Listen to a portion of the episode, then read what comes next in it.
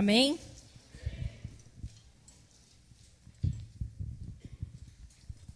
Amém?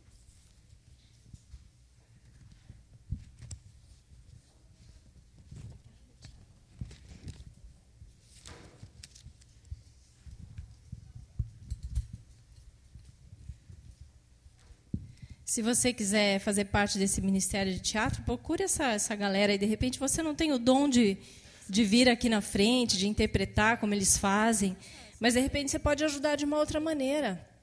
Eles precisam lá no camarim de maquiagem, de roupa, de figurino, muitas coisas.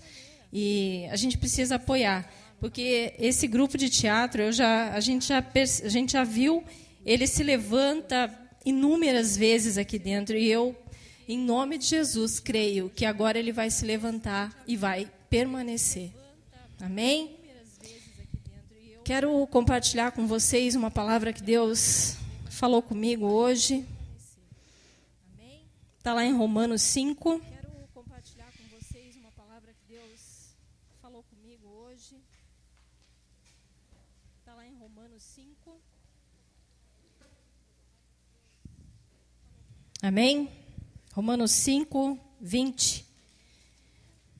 Mas onde aumentou o pecado, transbordou a graça a fim de que, assim como o pecado reinou na morte, também a graça reine pela justiça, para conceder a vida eterna, mediante Jesus Cristo, nosso Senhor. Amém? Vamos orar. Pai, o Senhor é maravilhoso, Deus, o Senhor é grandioso e a razão da minha vida, Pai. Obrigada, Senhor, porque o Senhor tem me sustentado, Deus, todos os dias. Eu te agradeço, Pai, porque o Senhor tira a água de pedra, Deus. O Senhor é maravilhoso, Deus. Onde a gente está mais seco, Deus, é onde o Senhor vai, o Senhor rega. E o Senhor faz brotar ali, Deus. Dentro da tua graça, Pai. Vida, Deus. Pai, a gente está aqui nessa noite, Pai, porque a gente crê num Deus soberano, num Deus que tem uma palavra viva um Deus que tem uma palavra de confronto para as nossas vidas, um Deus desafiador. Eu te louvo, Deus, porque é maravilhoso, Senhor Deus, a gente saber que a gente é conduzido pelo Senhor, Deus. Obrigada que nessa noite o Senhor venha falar com a gente, Deus. Começando por mim, Deus, que o Senhor me dê sabedoria, que o Senhor me dê serenidade, Deus, que o Senhor me dê condições de falar com a tua igreja da mesma forma como o Senhor falou comigo, Deus. Se o teu espírito não se manifestar, Pai, não existe razão. Se não há manifestação do teu espírito, Senhor Deus, nada importa, Deus. O Senhor é o centro dessa igreja. O Senhor é o centro das nossas vidas. Tudo, Senhor, é para honra e glória do teu nome. Amém.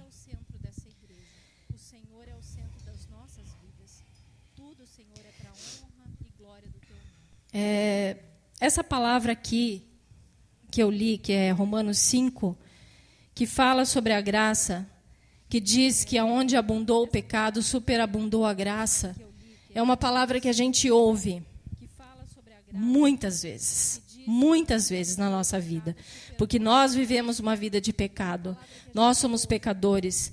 Então a graça de Deus, ela vem para a vida da gente para nos redimir, para nos constranger, para fazer a gente mudar de direção, para fazer com que a gente entenda que sem a graça dele a gente não é capaz de nada.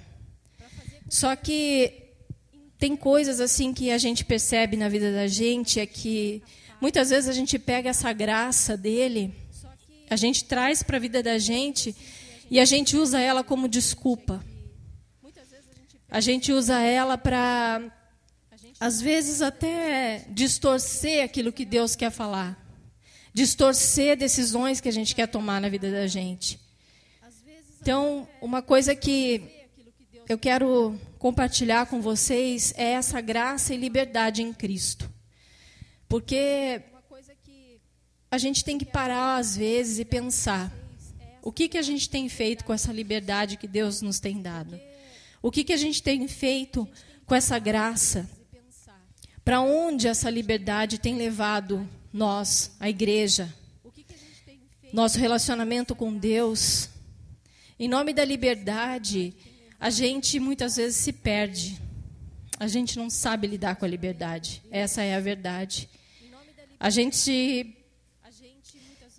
acha que liberdade é a gente fazer absolutamente tudo o que nos dá na telha. É, realmente. Só que não depois que você está em Cristo. Depois que a gente está em Cristo, a nossa liberdade é uma liberdade diferente. É uma liberdade absoluta, mas uma liberdade que faz você, muitas vezes, quebrar a cara. Se você não tem essa liberdade em Cristo, a gente quebra a cara mesmo. E uma coisa que a liberdade em Cristo nos dá é a gente ser aquilo que a gente realmente foi chamado para ser.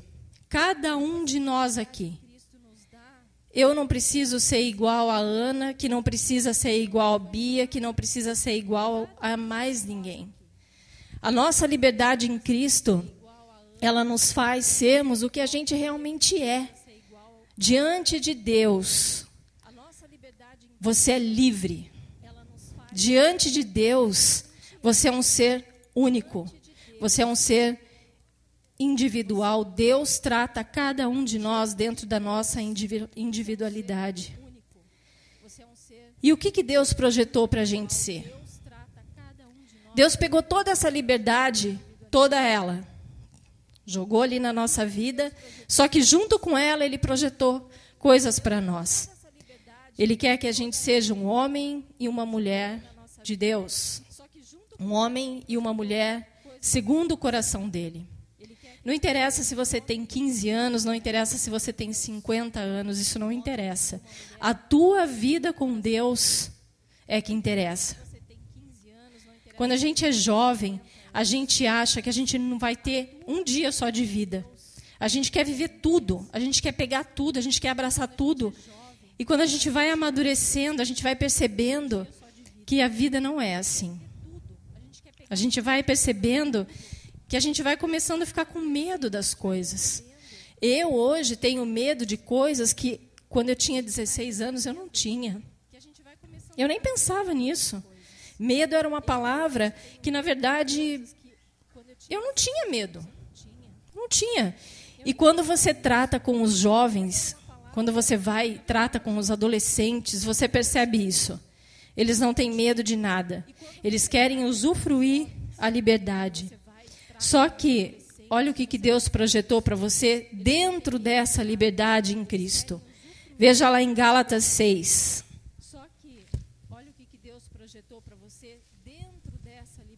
Gálatas 6, 14, 15. Quanto a mim, que eu jamais me glorie, a não ser na cruz de nosso Senhor Jesus Cristo, por meio da qual o mundo foi crucificado para mim e eu para o mundo. De nada vale ser circuncidado ou não. Agora, prestem atenção nesse versículo aqui. O que importa é ser uma nova criação. Amém? A gente pega toda essa liberdade que Deus nos dá e toda essa graça e, e a gente passa a ser uma nova criatura. E o que a gente tem, o que a gente vê dentro da igreja, na nossa caminhada, dentro de ministério, convivendo uns com os outros, é que a igreja ela tem pego essa liberdade que Deus tem dado e ela tem feito escolhas erradas. Em nome da liberdade, em nome da liberdade, pessoas abandonam seus ministérios. Pessoas falam mal dos irmãos. Em nome da liberdade, pessoas não têm compromisso. A igreja está confundindo a graça de Deus. Quando eu falo igreja, eu não estou falando de Gólgota, eu estou falando de reino. Estou falando de Gólgota, sim, também, mas eu estou falando de reino. Porque é isso que você vê em todas as igrejas. Você pode ir em qualquer igreja. Se você começar a conviver ali dentro, você vai ver. A liberdade está levando o cristão para o buraco. Ele está pegando essa liberdade que Deus dá e fazendo escolhas erradas. E não é isso que Deus projetou para nós. Ser livre em Cristo é você poder fazer as tuas escolhas de maneira certa. Você tem a liberdade de falar não. Isso é ser livre. Porque me fala uma coisa, aonde que está a liberdade que escraviza? Você é livre para fazer o que você bem entende, você é. Só que geralmente as escolhas que a gente faz, elas levam a gente para a escravidão. Você é livre para transar com a tua namorada? Você é. Só que isso vai escravizar a tua vida. Você é livre para fazer o que você bem entende para usar qualquer tipo de droga que você queira. Aonde está a liberdade em Cristo nisso? Aonde? Em nome da liberdade, as pessoas estão se afundando em remédio para depressão. As pessoas estão se afundando em remédio para pânico, doenças do século. Não é isso? Cada vez aparece uma doença diferente. E isso está roubando a gente. Nós somos o povo de Deus, povo escolhido, povo separado. Só que eu quero deixar, quero que vocês entendam uma coisa que eu estou dizendo aqui para vocês. Eu não estou dizendo que quando você tem toda essa liberdade, se você vive plenamente essa liberdade em Cristo, você vai ser a pessoa mais feliz do mundo e você vai ter, é, você não vai ter problema nenhum. Muito pelo contrário. Sabe o que é você ter liberdade de chegar para o mundo e falar: não, não quero essa vida para mim. Eu quero outra vida. Eu não quero, sabe? Eu quero ter uma vida radical. É engraçado porque a gente pega e olha lá, muitas vezes no Facebook, né? Todo mundo lá de preto, cara pintada, cabelo não sei de que altura. Frases assim que, nossa, né? Faz tremer só que daí? E daí? Cara, você pode usar a roupa que você quiser. Você pode ter piercing aonde você quiser. Isso não faz você diferente. Não faz. Sabe o que vai fazer você diferente? Você quer ser diferente? Coloque piercing, faça tatuagem. Faça tatuagem dos pés à cabeça. Seja realmente tem esse visual agressivo, tem esse visual que confronta, só que tem uma vida que confronte, porque senão não adianta nada. Vai passar dor à toa, porque tatuagem dói, né? Meu marido diz que dói.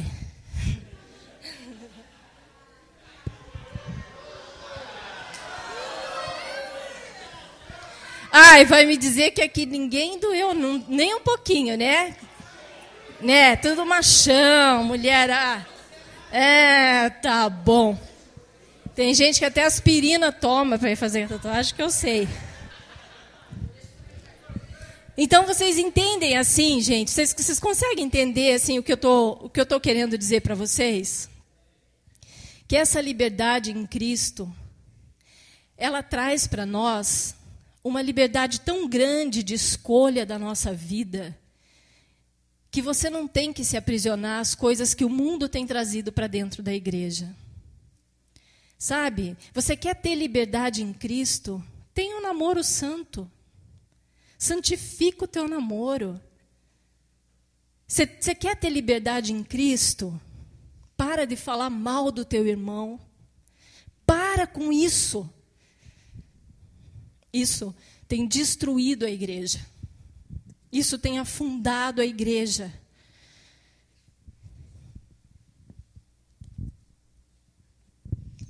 Sabe, quando Deus me deu essa palavra aqui, eu orei e eu falei: Deus, que palavrinha, hein? Preferia que ele tivesse me dado uma palavrinha lá em, é, em João 3,16, ele morreu, né? Todo mundo, uma palavra leve, porque essa palavra para mim, cara, foi pesada. Porque começou comigo, começou em mim. Eu sei o que eu faço. Eu sei os erros que eu cometo. Eu sei quantos murros eu dou em ponta de faca. Todo mundo aqui sabe. Sabe, a graça, ela veio para a nossa vida com tanto poder, mas a gente faz o quê? Para é graça, para o meu irmão, condenação. A graça é para mim, para o meu irmão, não. Com ele a gente não pode ter tanta graça. Gente, quando Deus olha para nós, ele vê uma mancha de sangue na nossa cabeça. Ele olha lá de cima e ele não vê, não me vê assim como eu tô. Ele vê uma mancha de sangue. Pensa bem, cara. Aí eu com essa mancha de sangue, eu vou lá e cometo pecados e distorço a palavra e vivo uma vida fora daquilo que Deus quer que eu tenha, sabe? Imagine, cara, consegue? Vocês conseguem imaginar isso espiritualmente? Eu não consigo. Não tem como. Santidade, santidade não caminha com pecado. É impossível. Não dá. Quando você peca, quando eu peco, quando a gente peca, o mínimo que a gente tem que ter é um incômodo, mas tão violento que a gente abandona aquilo. Porque eu vou dizer uma coisa para você: o pecado tem cauterizado a nossa vida. O pecado tem vindo para nós de uma maneira tão sutil, de uma maneira tão envolvente, sedutora. Quando a gente vê, a gente está indo, a gente está caminhando naquele pecado, a ponto de achar que aquilo não tem problema. Ah, mas eu acho que não é tão sério assim. Não, não, mas será que isso realmente é tão sério assim? Cara, sabe por que, que a gente age assim? Eu penso que a gente age assim porque a gente está acostumado com migalha. Sabe, a gente está acostumado com as migalhas que Deus vai derramando. E essas migalhas são tremendas. Sabe, eu acho que se Deus jogasse um pão inteiro aqui, talvez a gente não suportasse. Só que não é essa vida que Ele quer para nós. Não é uma vida de migalha. Não é.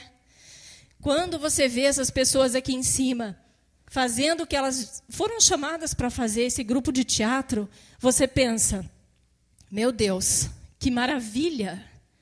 Essas pessoas estão enfrentando o inferno. Sabe por quê? Porque elas estão fazendo aquilo que Deus quer que elas façam. Você tem feito aquilo que Deus quer que você faça? O que, que você tem feito com a liberdade que Deus te dá? Essa liberdade está levando você para uma vida de abundância? Ou essa liberdade está levando você, envolvendo você numa teia que você não está conseguindo mais sair? Porque eu vou falar uma coisa para você: a gente pode pecar, só que vai chegar uma hora, cara, que você não vai se aguentar. Porque é impossível, impossível para nós, que temos o Espírito Santo de Deus na nossa vida, a gente conviver com uma vida de pecado. Isso não tem como acontecer. Quanto mais livres no espírito nós nos tornamos, mais diferentes nos tornamos para o mundo. Então, o que, que acontece? Né? A gente vem na igreja e a gente não, agora vai ser diferente. Eu vou radicalizar mesmo, vou vestir a mesma roupa lá daquela irmã, vou curtir aquele mesmo som pesado. Às vezes não sabe nem o que, que o cara está falando. Ah, não, mas o cara curte, então eu vou curtir também. Sabe essas coisas assim? Você acha que isso vai levar você para alguma, vai fazer alguma diferença na tua vida? Agora, se você olha para a vida do teu irmão e você fala assim: Cara, eu quero ser igual aquele cara. Eu vou dar um exemplo que eu sempre dou, não canso de dar, e eu sei que quando eu dou esse exemplo aqui, muita gente torce o nariz, porque não sei porquê, mas o Luke é um exemplo. E a Gólgota precisa de pessoas assim. A Gólgota precisa de referenciais. O que, que você tem sido aqui dentro da igreja? Você tem sido um referencial? As pessoas têm olhado para a tua vida e falado assim: Cara, eu quero ser igual a você, quero andar com você.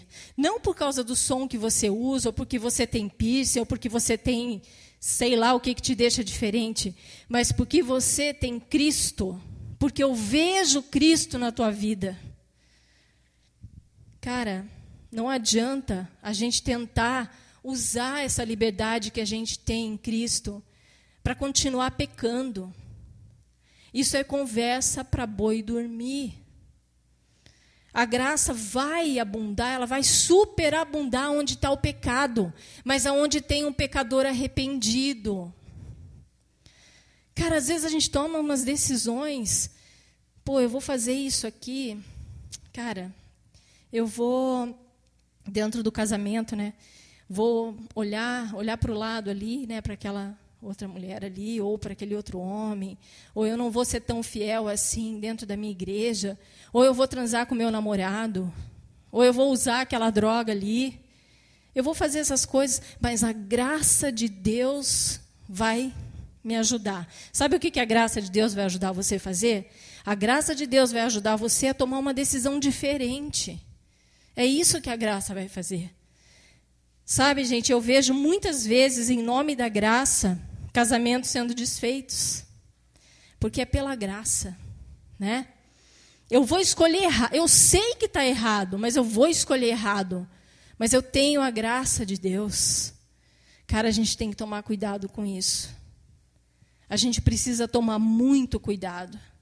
As coisas não são assim. A gente tem um Deus de amor. A gente tem um Deus de graça. A gente tem um Deus de perdão. Um Deus que ama você, independente da lama que você anda. Mas você sai dessa lama, cara, e se limpa. Não pense que a graça de Deus vai te alcançar se você permanecer na lama que você está. Não vai. Não vai. Sabe, às vezes podem estar falando assim, nossa, radical. Porque nós somos uma igreja né, de graça, igreja da graça, igreja da graça. Tem uma igreja da graça, né?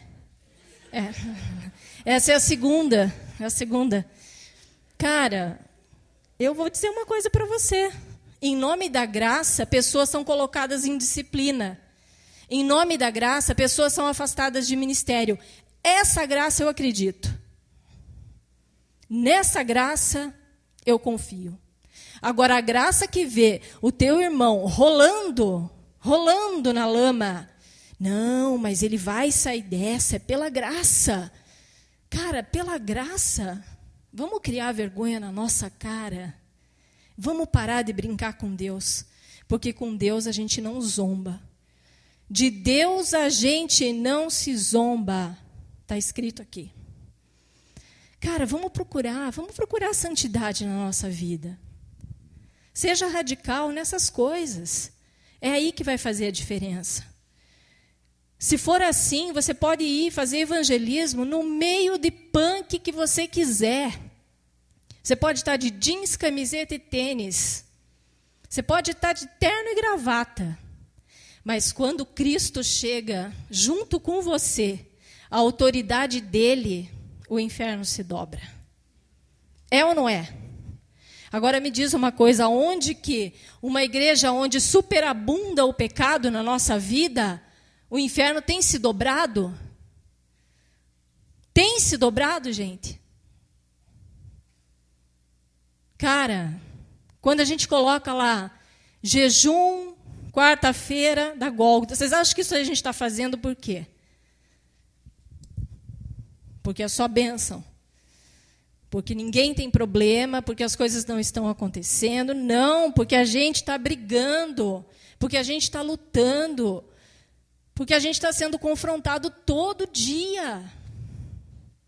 Vocês estão pensando que vocês estão com a vida de vocês tranquilinha, belezinha? Não. O diabo, ele vem para roubar, para matar e para destruir. Ou você acha que ele olha para você e fala assim: "Ah, ele é bonitinho, né?" Ah, mas vamos deixar ele aí. Eu acho até que ele fala. Se você ler aquele livro do C.S. Lewis, Cartas do, do Diabo, seu aprendiz, ele vai falar isso. Ele adora um crente bundão. Ele adora um cara que não faz nada dentro da igreja. Ele olha para aquele lá, ah, vamos deixar ele. Ele não está incomodando. Ele não está falando, ele não está orando, ele não está jejuando. Deixa ele. É esse tipo de pessoa que o diabo gosta. Cara, não vamos ser assim. Vamos, vamos, vamos fazer uma revolução dentro dessa igreja. Essa igreja, agora eu estou falando de Gólgota, essa igreja precisa de uma revolução. Se vocês é, acharem que é pentecostal demais, eu não acho. Eu acho que essa igreja precisa de um avivamento.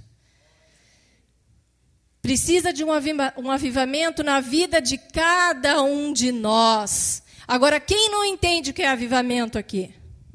Quem acha que avivamento é eu vir aqui ficar pulando, ficar tocando aquele troço lá que parece um chifre lá, chofar, isso aí. É isso que é avivamento? Avivamento é você ter uma vida santa. É isso que é avivamento. Aí você vai estar avivando a tua igreja. Sabe? Gente, chega de ter fé Chega de ter fé só naquilo que você pode pegar. Eu tenho fé. Estou vendo, né? Tenho fé. Mas assim é fácil. Cara, a fé não é isso. A fé é você olhar para aquelas coisas que você não enxerga e você crê que aquilo pode existir. E tem uma coisa que eu adoro em Romanos que fala assim: o Deus que traz à existência coisas que não existem como se existissem. Amém? Esse é o Deus que você acredita? Esse é o Deus que eu acredito. Eu acredito nisso, cara. Só que não pense assim que é um mar de rosas. Não é não. É, a luta é grande, é muito grande.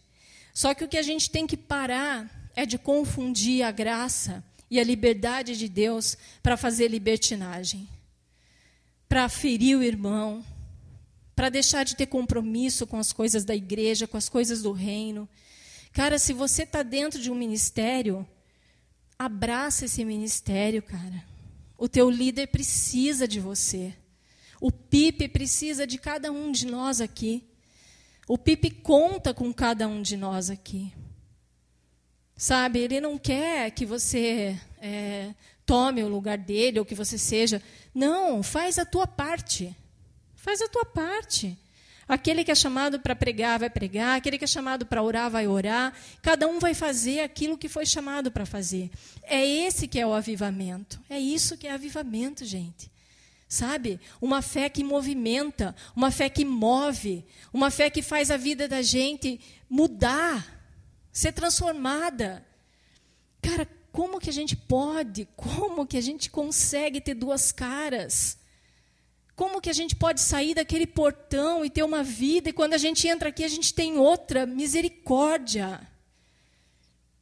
Misericórdia pela nossa vida, misericórdia pela minha vida. Porque viver o evangelho é muito difícil. É muito difícil, mas vale a pena. É isso que Deus espera da gente. Quando eu falei para vocês que eu achava que essa palavra era dura, porque realmente Deus, sabe, Deus ele também fala que ele está cansado. Deus ele também fala que ele, meu, quantas vezes Deus já falou e eu não entendi. Vamos acordar, vamos despertar. A gente está sendo tragado, literalmente, a gente está sendo tragado pelas coisas do inferno, pelas coisas do mundo. A gente está sendo tragado pelo nosso ego. A gente está sendo tragado pela nossa ambição, sabe? Aquele, aquele ego assim que gosta de, de, sabe, de olhar sempre sempre para ele mesmo. O cara ele está dentro da igreja, mas ele acha que ele é o centro do universo. Só ele tem problema. E se Deus não faz o que Ele quer, ah, para quê, né? Não dá. Tudo bem, eu vou na igreja, mas Deus tem que fazer o que eu quero. Cara, Deus vai olhar para nós e vai falar: ela não entendeu nada. Eu falei tanto e ela ainda não entendeu. Cara, eu clamo mesmo a Deus, sabe? Que Deus me dê graça de usar essa liberdade que Ele me deu para ser realmente, para servir mesmo a Ele verdadeiramente. Essa liberdade que Deus nos deu, a gente tem que entender ela, sabe? A gente precisa de revelação mesmo. Eu sei que muita gente acha que palavra é só conhecimento, mas não é não. Sabe, muitas vezes você lê a palavra e Deus te dá uma revelação daquilo na hora. Busquem isso. Perguntem para Deus. Ele fala, ele mostra, ele ensina. É esse o Deus que a gente crê. É um Deus que te exorta, sabe? Não é aquele Deus que fica passando a mão na tua cabeça o tempo todo. Nenhum pai faz isso. Nenhuma mãe faz isso. Nenhum pai. Ele não vai ficar te adulando a vida inteira, gente. Agora é hora da gente crescer. A gente já tomou leite demais. Agora a gente quer comer churrasco, né? Vamos comer churrasco.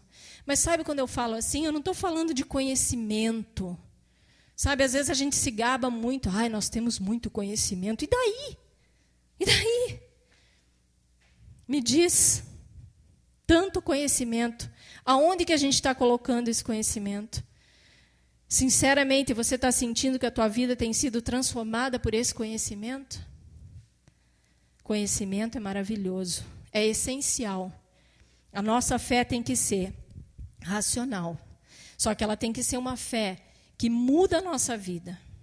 A gente tem que ter uma liberdade de usar a graça de Deus da maneira certa.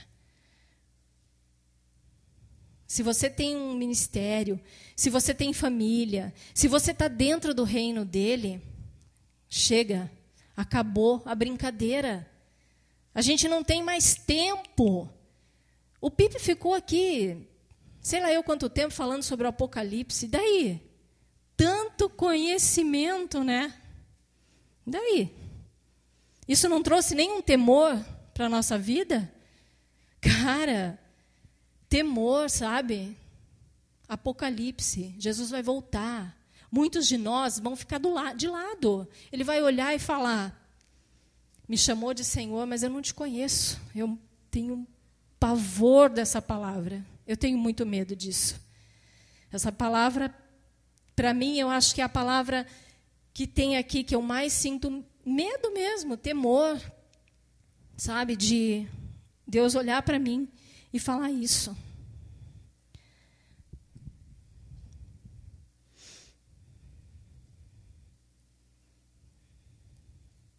Tem. Eu sei que vocês vão olhar para tudo isso que eu falei e vocês vão dizer assim: nossa, mas é impossível isso aí. Como que a gente vai ter essa vida aí na graça? Como que a gente vai ter essa vida aí é, desse jeito, nessa liberdade, escolhendo ser santo todo dia? Cara, é muito difícil, mas é impossível.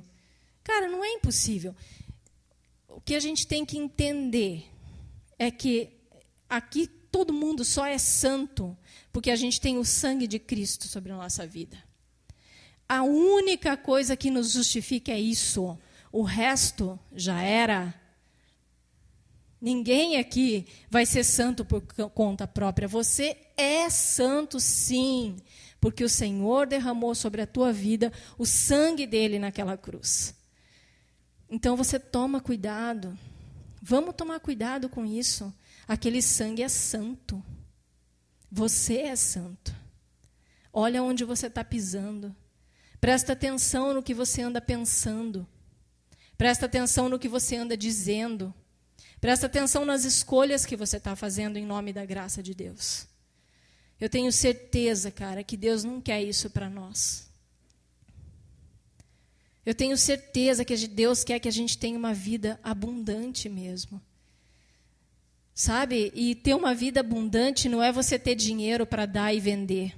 Não tem nada a ver com dinheiro. Jesus tinha algum dinheiro?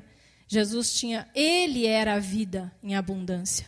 E é essa vida em abundância que a gente precisa ter. Olha o que, que fala lá em Gálatas 5:1. Espera aí, me perdi. Olha isso. Foi para a liberdade que Cristo nos libertou. Foi para a liberdade que Cristo nos libertou. Se as escolhas que você tem feito têm trazido algum jugo sobre a tua vida, tem trazido algum jugo sobre a vida do teu irmão, sobre a vida da tua esposa, sobre a vida do teu marido, essa liberdade está vindo do inferno para a tua vida. Eu não tenho a menor dúvida disso. Porque a liberdade em Cristo, ela não aprisiona. Ela deixa você livre. Você é livre para fazer aquilo que você foi chamado para fazer. Amém? Portanto, permaneçam firmes e não se deixem submeter novamente a um jugo de escravidão. Cara, vamos prestar atenção nisso. Sabe, às vezes, em nome da liberdade, você está prejudicando o teu irmão aqui dentro da igreja. Às vezes, em nome da liberdade, você tem trazido aqui para dentro maldição. É, é, aqui é na, na Gólgota, a gente não tem muito costume de falar sobre essas coisas. Só que eu vou falar uma coisa para vocês: essas coisas estão escritas aqui. E se você não lê, porque o Pipe não fala, você está sendo negligente com a palavra de Deus. E o Pipe crê em maldição. Se você conversar com ele, ele vai saber. Se você tem usado a tua liberdade para fazer aquilo que você acha certo, que você acha certo, fora da vontade de Deus, e você vem aqui na frente, e você sobe ali, e você toca, e você vem aqui, e você impõe as mãos para orar por alguém, você está trazendo maldição para dentro dessa igreja. Você está trazendo maldição para a tua vida. Quantas vezes a gente olha para a vida da gente e pergunta assim, cara, não vai para frente o negócio. Parece que eu estou andando em círculo. Parece que eu estou, sabe, não saio do lugar. Eu não estou falando que é isso necessariamente. Eu espero, em nome de Jesus, que Deus dê discernimento para vocês entenderem aquilo que eu estou querendo dizer. Porque foi isso que Deus falou comigo. Eu não tenho como chegar aqui e falar outra coisa. Que se foi isso que Deus colocou para mim falar. Deus se entristece. Deus chora ou vocês acham que quando Deus vê um divórcio acontecer, ele, ah, pela graça, ou quando um casal de namorado cai, ah, pela graça, ah, cara, vamos, por favor, né? Por favor. Eu acho que se fosse eu, o raio ia descer na hora. Mas, né? Deus em toda a sua soberania e amor, ele não nos fulmina. Por isso que a gente está aqui ainda. Porque Deus é maravilhoso. Como Deus é grande, como Deus é tremendo. Porque senão eu ia estar tá aqui, ó, só o carvão. E se você acha que tudo isso que eu falei, balela, tudo isso que a Rose falou, Cara, eu não concordo. Para mim, a graça é para mim fazer aquilo que eu bem entendo mesmo. Aí já é um problema teu com Deus. Eu só vim aqui falar aquilo que Deus tem falado para mim, que eu preciso aprender a usar a liberdade que Deus me deu em Cristo. Agora, eu vou ler uma coisa para vocês. Está na palavra. 1 Coríntios 10. Então, se a gente acha que tudo isso, que viver essa liberdade em Cristo, sendo santo, procurando santidade, melhorando a nossa vida, parando de transar com o nosso namorado, parando de ser safado sem vergonha e não pagar conta, parando de ficar enganando os outros, parar de falar mal dos outros. Se tudo isso para vocês é impossível fazer, Deus diz que não é. Deus diz que não é. Olha o que, que ele fala lá em 1 Coríntios 10. Assim, aquele que julga estar firme, Cuide-se para que não caia. Presta atenção agora, porque não tem desculpa. Não tem desculpa para mim e para você. Não sobreveio a vocês tentação que não fosse comum aos homens. E Deus é fiel. Ele não permitirá que vocês sejam tentados além do que podem suportar. Mas quando vocês forem tentados, Ele mesmo providenciará um escape para que o possam suportar. A gente tem desculpa? Veio a tentação, veio aquela, aquele pensamento, aquela escolha que a gente sabe que é errada e que vai ser uma merda. E é literalmente isso que acontece. O que, que a gente faz? Ora, cara. Deus, eu não posso, sozinho não dá. Mas me dá o escape. Me dá, Senhor. Use essa oração. Pega essa oração. Ore, peça para Deus te dar o escape. Duvido que Ele não vai dar. Ele é fiel, ele é justo, ele não tem sombra de variação. E se ele está falando aqui, é porque ele faz. Ou seja, nós não temos desculpa para continuar sendo safados e sem vergonhas na presença de Deus. Não temos. Vamos ser livres em Cristo. Vamos buscar isso como igreja, vamos buscar isso na vida de cada um de nós. É isso que Deus espera. Que a gente tenha liberdade nele. Eu espero de todo o coração que essa palavra tenha falado com vocês tanto quanto falou comigo. Que essa palavra tenha confrontado a vida de vocês tanto quanto confrontou a minha. Porque eu entendi que realmente as minhas escolhas geralmente são as escolhas erradas, porque Fora de Cristo, nada é certo. Tudo é errado. Só em Cristo as tuas escolhas vão ser certas. Amém? Então eu quero orar de novo. Pai, a gente quer te louvar, Deus. A gente quer te louvar, Senhor Deus, porque a gente é um, um cocô mesmo, Deus. A gente é um lixo, Deus. Pai, a gente Deus, diante da tua santidade, Senhor, olha como que a gente fica, Deus. Mas o Senhor é um Deus maravilhoso, Pai. O Senhor nos ensina, Pai. O Senhor nos dá essa liberdade maravilhosa que a gente tem em Cristo. Deus, eu quero clamar em nome de Jesus para que o Senhor venha com essa liberdade sobre as nossas vidas. Para que o Senhor venha nos dar discernimento, sabedoria. Para que o Senhor venha nos dar, Senhor Jesus, as sabe, a ousadia de sermos realmente diferentes, porque fazemos escolhas diferentes para o Senhor. Deus, eu peço que o Senhor venha trazer santidade para essa igreja. Eu peço que o Senhor venha trazer, Senhor Deus, exortação. Eu quero pedir, Deus, que o Teu Espírito Santo incomode a nossa vida, Deus. Que o Teu Espírito Santo não deixe a gente ficar igual todo dia, não, Deus. A gente quer ser aperfeiçoados no Senhor. A gente quer buscar a estatura do varão perfeito, Deus. Deus, a gente quer viver a tua palavra em nós. A gente quer ter o teu perfume, Senhor. Perdoa, Deus. Perdoa, Senhor Deus, a minha vida. Perdoa a vida da tua igreja, Senhor Deus, se a gente tem sofrido, se a gente não tem vivido, Senhor Deus, isso que é o que o Senhor projetou para nós. Mas a gente quer aprender, Deus. Pai, que a gente seja realmente, sabe, Senhor Deus, que a gente tenha uma vida abundante no Senhor. Sabe, que a gente consiga dizer não para os prazeres, Pai, que são passageiros, que a gente consiga encontrar prazer no Senhor todos os dias da nossa vida, Pai. Obrigada pela tua igreja, Senhor, obrigada pela tua palavra, Deus.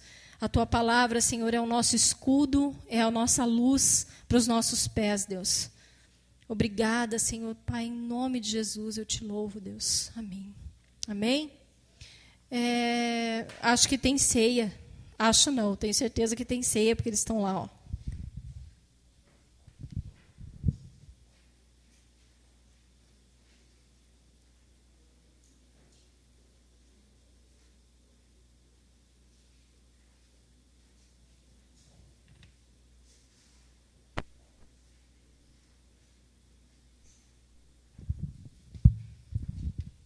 Eu vou orar pelos alimentos.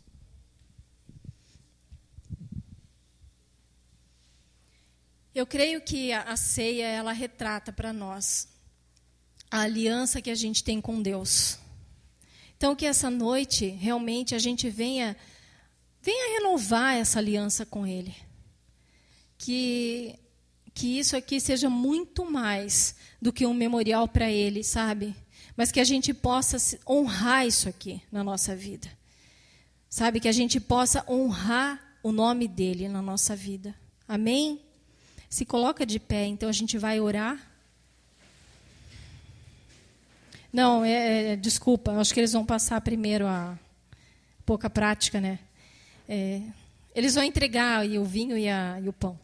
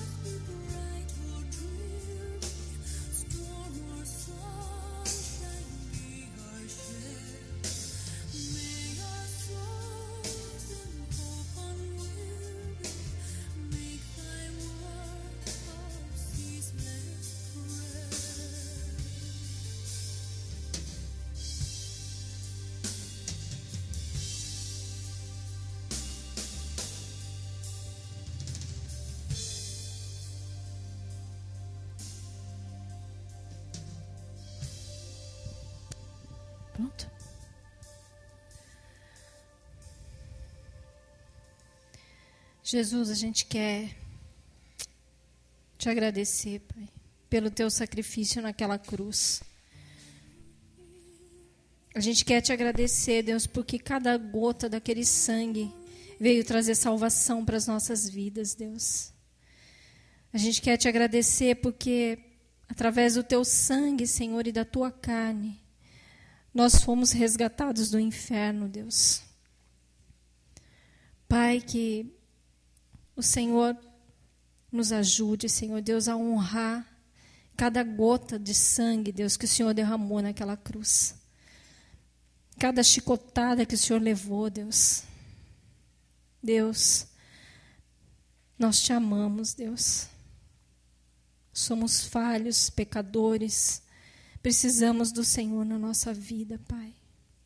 Por isso, Senhor Deus, é com todo temor e tremor, com toda reverência, que a gente come do teu pão. E que a gente bebe do teu vinho, Senhor. Em memória a tudo aquilo que o Senhor fez por nós, Deus. Obrigada, Pai. Obrigada pelo teu sacrifício, Deus. Que o Senhor olhe para nós, Deus, e que o Senhor se agrade das nossas vidas, Pai. Em nome de Jesus. Sigam em paz. Boa semana para todos vocês. Que Deus abençoe.